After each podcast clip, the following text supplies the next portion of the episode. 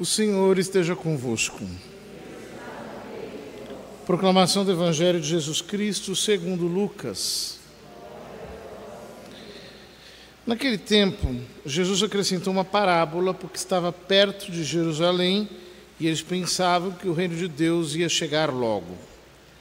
Então Jesus disse: Um homem nobre partiu para um país distante a fim de ser coroado rei e depois voltar. Chamou então dez dos seus empregados, entregou cem moedas de prata a cada um e disse: Procurai negociar até que eu volte. Seus concidadãos, porém, o odiavam e enviaram uma embaixada atrás dele, dizendo: Nós não queremos que esse homem reine sobre nós.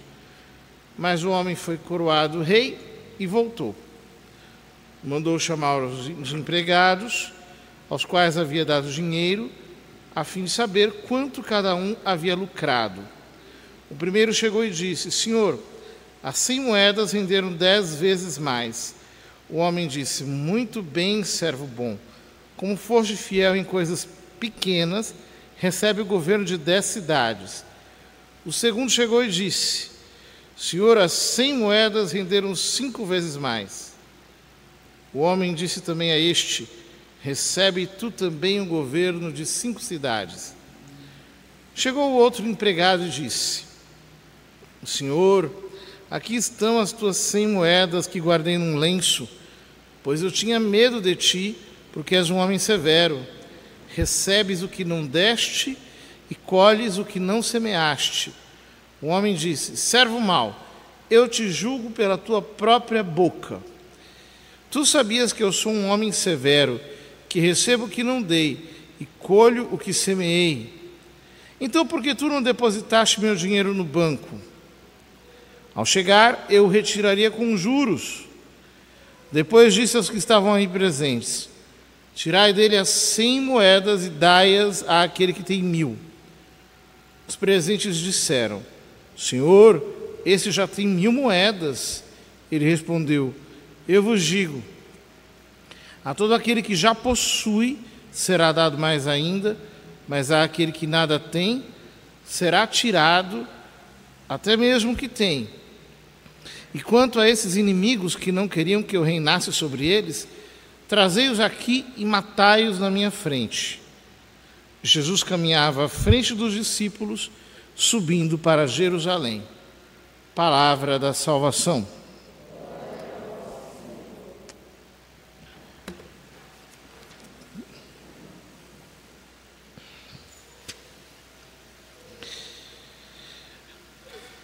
Queridos irmãos, há dores que são tão mais belas quanto mais dolorosas, porque nelas se reflete o sacrifício da fidelidade a Deus, o amor de quem coloca o tão acima de tudo que não aceita desobedecê-lo a fim de viver da fidelidade da Sua palavra. A primeira leitura nos traz um relato maravilhoso do segundo livro dos Macabeus. Tão maravilhoso que nem parece pertencer ao Velho Testamento. Parece ser coisa dos mártires do Novo Testamento. Naqueles dias aconteceu que foram presos sete irmãos com sua mãe, aos quais o rei, por meio de golpes de chicote de nervos de boi, quis obrigar a comer carne de porco que lhes era proibida. A gente pensa, o que que o rei Antíoco Epífanes, aquele pagão, ganhava fazendo aquela família, a mulher e seus sete filhos, comerem carne de porco. Não ganhava nada, a não ser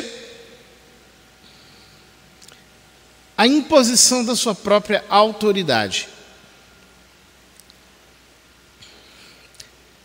É assim que se comportam os tiranos.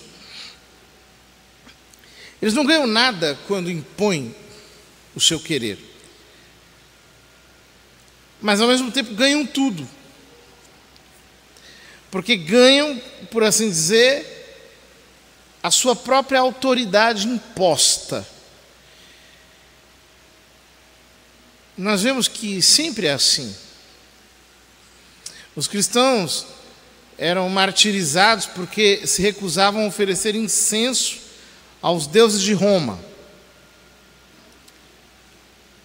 Durante a Revolução Francesa, eram martirizados se fossem encontrados dentro de sua propriedade símbolos cristãos. Uma pequena flor de lis, por exemplo.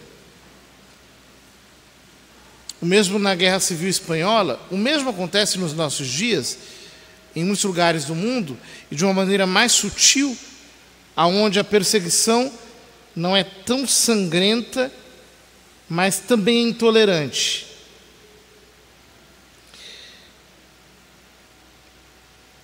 Mas especialmente admirável e digna de abençoada memória. Foi a mãe que num só dia viu morrer sete filhos e tudo suportou valorosamente por causa da esperança que depositou no Senhor. Cheia de nobres sentimentos, ela exortava cada um na língua de seus pais e, revestindo de coragem varonil sua alma de mulher, dizia-lhes: A Escritura está dizendo que esta mãe tinha a alma mais varonil, mais masculinamente corajosa do que a de todos que estavam ali. A tal ponto que, diante da morte dos seus filhos, ela não hesitou em incentivá-los na língua hebraica, na língua do povo judeu. Não sei como aparecestes em minhas entranhas não fui eu quem vos deu o espírito e a vida, nem fui eu quem organizou os elementos dos vossos corpos. Por isso, o Criador do mundo, que formou o homem na sua origem e preside a geração de todas as coisas, ele mesmo, na sua misericórdia, vos dará de novo o espírito e a vida, pois agora vos desprezais a vós mesmos por amor às suas leis. Vejam que, que absurdamente corajosa essa mulher. Ela diz aos seus filhos: Não fui eu que vos dei a vida, quem vos deu a vida foi Deus. E portanto, Ele vai restituir a vida de vocês se vocês morrerem corajosamente para cumprir as suas leis. Em primeiro lugar, aquela mulher amava mais a Deus do que aos seus filhos, a ponto de querer ver os seus filhos mortos no lugar de prevaricarem contra a lei de Deus. Era uma dessas mães que são capazes de dizer: Meu filho, prefiro te ver morto do que no pecado grave, num escândalo, do que no caminho do inferno. Dessas que são capazes de dizer: Senhor, salva o meu filho, mesmo que para isso o Senhor tiver que tirá-lo daqui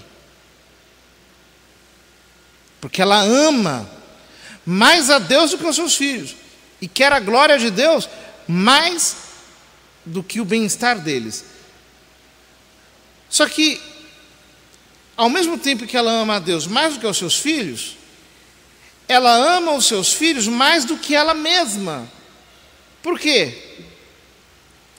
Porque ela não quer os filhos para ela, ela quer os filhos para Deus. Então ela diz: Meus filhos, longe de mim afastá-los de Deus, longe de mim afastá-los do verdadeiro bem para as vossas vidas. Morrei, morrei pela fidelidade à fé. Prefiro ver-vos junto de Deus e gozando da eterna felicidade do que permanecendo comigo para me dar segurança. Uma viúva que ficou sem filhos, mas ela os amava mais do que ela mesma. Que beleza de amor, que beleza de fé, que beleza de espírito sobrenatural, que coragem, que valentia, que testemunho de santidade. Antíoco julgou que ela o desprezasse e suspeitou que o estivesse insultando. Não entendia o hebraico. Como o mais novo dos irmãos ainda estivesse vivo, o rei tentava persuadi-lo. O próprio demônio, usando aquele homem para fazer aquela provação final antes da morte, querendo levá-lo para o inferno, querendo fazê-lo pecar. E não só com palavras, mas também com juramento. Ele chegou a jurar. Prometeu fazê-lo rico e feliz, além de torná-lo seu amigo e de confiar-lhe altas funções, contanto que abandonasse as leis de seus antepassados. Veja que coisa, o próprio demônio, na hora da morte, apresenta todas as tentações para danar aquela alma. Mas ao mesmo tempo, nós vemos como o diabo é enganador.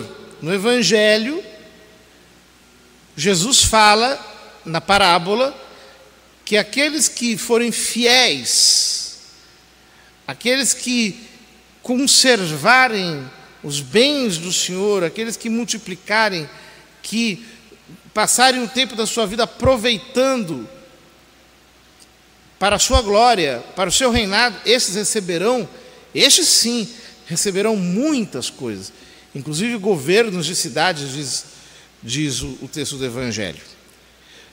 Versículo 25: Vendo que o jovem não lhe prestava nenhuma atenção, o rei chamou a mãe e exortou-a a dar conselhos ao rapaz para que salvasse a sua vida. Como ele insistisse com muitas palavras, ela concordou em persuadir o filho. Veja que coisa. Ele queria Aquele rapaz já estava para morrer, mas ele queria aquele ato de traição. Às vezes, queridos, o diabo ele não quer grandes coisas. Ele quer só um ato de traição. E muitas pessoas acabam fazendo isso. Dizendo, ah, não é nada, não, mas eu vou aqui fazer um ato de traição a Deus, a glória de Deus. Eu vou fazer um, um ato de, levantar a, a bandeira branca para o inferno, só para não passar mal bocado. É justamente o que ele quer. Ela inclinou-se então para ele e, zombando do cruel tirano, assim falou na língua de seus pais: Filho, tem compaixão de mim, que te trouxe nove meses em meu seio e por três anos te amamentei, que te criei e eduquei até a idade que tens, sempre cuidando do teu sustento. Eu te peço, meu filho, olha o céu e a terra, olha o que neles existe. Reconhece que não foi de coisas existentes que Deus os fez e que também o gênero humano surgiu da mesma forma. Não tenhas medo deste carrasco, pelo contrário, sê digno de teus irmãos e aceita a morte, a fim de que eu torne a receber-te com eles no tempo da misericórdia. Mal tinha ela acabado de falar, o jovem declarou: Que esperais? Não obedecereis às, não obedecerei às ordens do rei, mas aos mandamentos da lei dada aos nossos pais por Moisés. E tu, que inventaste toda espécie de maldade contra os hebreus, não escaparás às mãos de Deus. Que coisa gloriosa! Uma alma que não se dobra diante das ameaças do inferno, que tem coragem, que olha o demônio dentro dos olhos e diz: Eu não me rendo, eu morro lutando, mas eu não volto atrás, eu morro resistindo, mas eu não aceito, não trairei ao meu Deus, nem a religião dos meus pais, mas me manterei fiel a sua palavra, a sua lei, até o fim. Queridos irmãos, nós vivemos em tempos de muita traição, muita deslealdade com Deus, muitas pessoas que trocam Cristo por tantas coisas, para se darem bem, para terem aí algum reconhecimento humano, né? Nós não podemos ser assim. E nós temos que nos orgulhar muitas vezes, das situações ruins pelas quais nós passamos, nos orgulhar no sentido de que nós devemos agradecer a Deus. Porque se nós fôssemos traidores, nós teríamos reconhecimento, aplauso,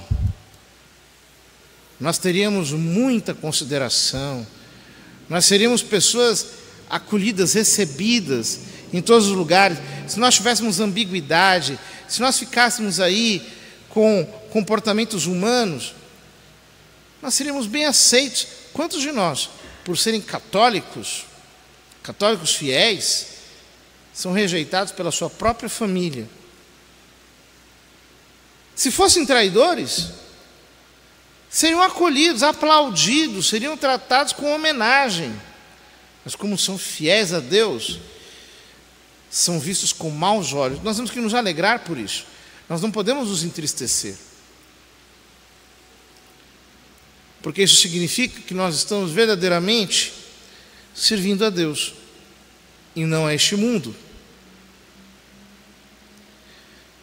Nós temos que nos alegrar. E quando vier a hora do desânimo, a hora em que o inimigo quiser nos fazer voltar atrás, nos fazer algum tipo de oferta para nos enganar, né? Dizer, não, olha, veja bem, se você for um pouco diferente, um pouco mais assim, maleável, eu vou fazer o teu nome grande. Te darei todos os reinos da terra, como ele falou para nosso Senhor. Nessa hora nós temos que reagir como a mãe destes rapazes como ela reagiu diante do seu filho mais novo. O filho mais novo geralmente é o mais mimado, né? É o xodó, é o mais novinho. Pois ela foi lá, o filho mais novo, o último que morreu, e disse: Morra, meu filho, morra, mas não te arrependas de ser fiel à lei de Deus. É com esta firmeza que nós temos que honrar o Senhor nesses dias, com essa mesma disposição mesmo que nós tenhamos que perder a nossa vida ou que tenhamos que passar por muitas provações.